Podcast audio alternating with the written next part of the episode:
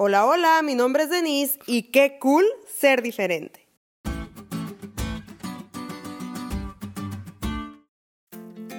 No es por presumir, pero en mi cumpleaños me regalaron un televisor y el viernes en la mañana mi tío me estaba ayudando a instalar la base en la que lo iba a colocar. Pero esta base tenía tornillos de todos los tamaños. Bueno, no de todos, pero sí de muchos tamaños. Yo en realidad no sabía dónde iba cada cosa, pero mi tío sí. Y sabiamente me dijo al terminar, todo tiene su razón de ser.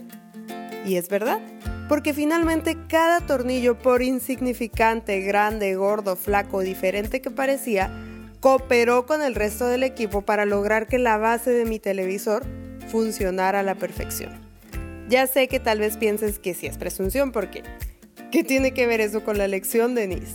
Pero a ver, ¿A poco no has notado que los discípulos todos eran diferentes?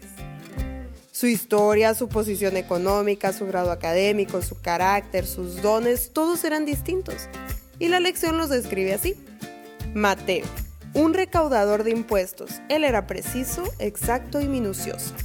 En contraste con Pedro, que a menudo hablaba rápido, era entusiasta e impulsivo, pero también tenía cualidades naturales de liderazgo. Juan era tierno, pero también franco.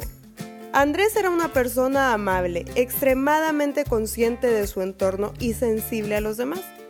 Tomás, en cambio, tenía la inclinación natural a cuestionar y a menudo dudaba. Cada uno de estos discípulos, aunque tenía diferentes personalidades y dones, fue usado poderosamente por Dios para testificar por él.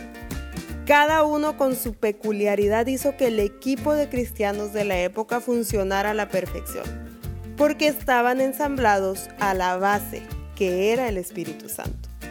Y te tengo noticias. Dios no solo usó a los discípulos, también nos puede usar a nosotros, los que escribimos, los que cantan, los que reciben gente en sus hogares, los que sonríen mucho, los que entregan su pan al hambriento, los que sanan, los que visitan. A todos con nuestros diferentes dones, el Espíritu Santo nos puede usar para servirle. Y desde nuestra personalidad, desde nuestros dones, poder testificar, porque cada uno de nosotros tiene su razón de ser si se coloca en manos del Espíritu Santo. La lección de hoy concluye así. El miembro de la iglesia que parece más insignificante es una parte esencial del cuerpo de Cristo y ha sido dotado por el Espíritu Santo. Cuando dedicamos estos dones totalmente a Dios, cada uno de nosotros puede marcar una diferencia eterna. ¿Y tú le entras?